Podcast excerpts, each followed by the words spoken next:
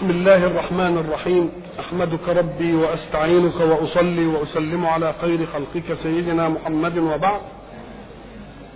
فقد انتهينا في اللقاء السابق إلى قصة ذبح البقرة واستنبطنا العبر الإيمانية من هذه القصة وقلنا إن القصص القراني لم يجئ لقتل الوقت ولا للإعلام بالتاريخ وإنما جاء تثبيتا لفؤاده صلى الله عليه وسلم ولأفئدة المؤمنين جميعا وليعطينا في كل قصة لقطات إيمانية.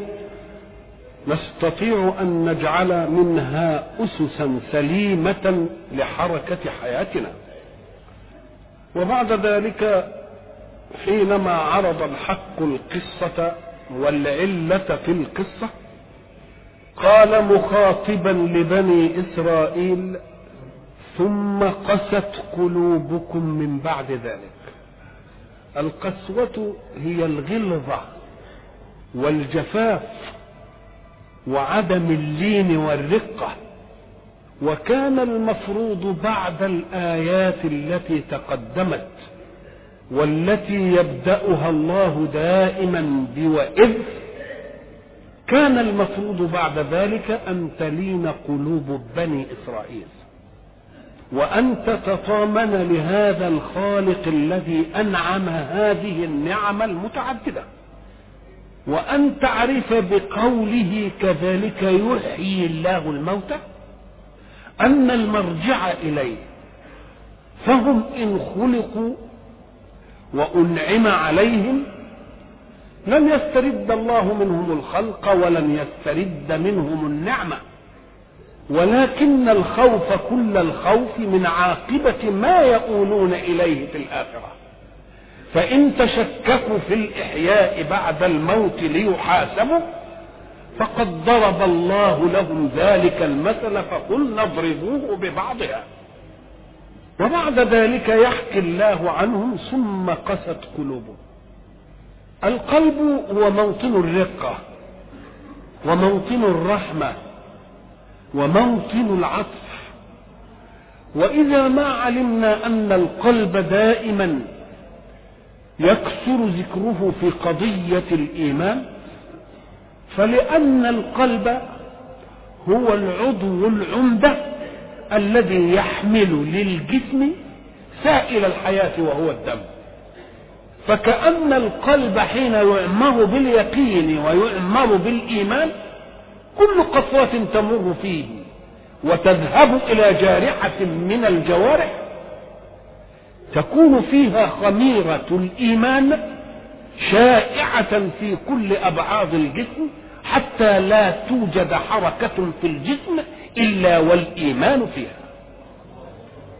ذلك هو المعنى في أن القلب هو دائما المحط الإيماني للعقائد والقلب أيضا هو المحط الإيماني للحق سبحانه وتعالى في قوله رسول صلى الله عليه وسلم حاكيا عن ربه وناقلا عن ربه لم تسعني أرضي ولا سمائي وإنما وطمها وأعطي الأجير أجره يعني احفر بئر وبعدين والله البئر ده مش عاجبني ده اردموه تاني تعالى يا ناس اردموه وأعطي الأجير إيه؟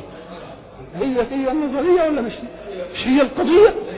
اعمل مشروعات وقول لا بقى دي مش نافعة. اعمل دي مش آه. ليه؟ أم قال لك طب ما بدل ما تعمل كده ما تديهم يعيشوا. قال لك لا. إن أعطتهم يعيشوا بلا حركة تعودوها فإذا أردت أن يتحركوا عز عليهم أن يتحركوا. خليهم ما هوش واحد ياكل لقمة إلا إذا تحرك بالحياة. عشان الحياة إيه؟ قال احفر بئرا هه وطمها وأعطوا الأجر إيه؟ أجرا. يقول طب ما كنت تديله ونخلص من قال لك لا حين يتعود أن يعيش بلا حركة يصعب عليك فيما بعد أن تحركه ليعيش. فلازم يبقى كل حاجة بإيه؟ يبقى اذا كلمة افتطمعون بتحدد تقول يجب أن لا تطمع إلا في مقدور عليه.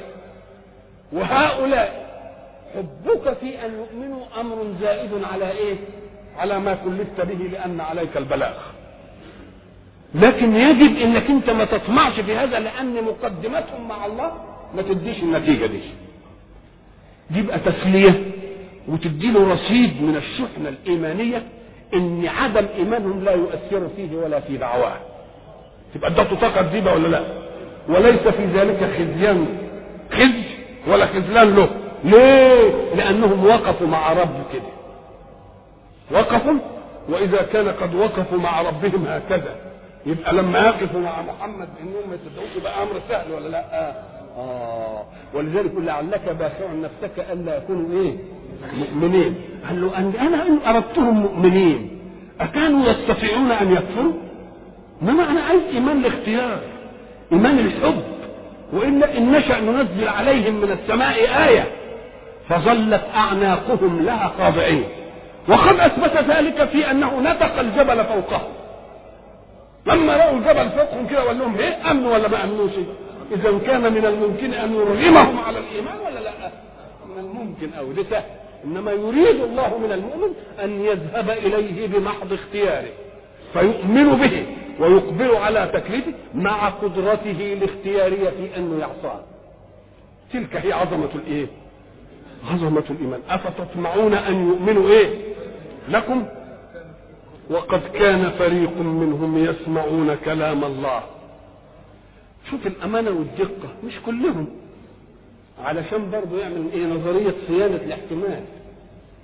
يسمعوا اللي, اللي عرفوه قالوه بدليل إن الجماعة الذين كانوا من أهل الكتاب وعرفوا صفاته صلى الله عليه وسلم وأمنوا به ولا لأ؟ لو كان يجي الحكم عام كده كانوا دول ماذا يقول هؤلاء؟ لو أن الحكم عام.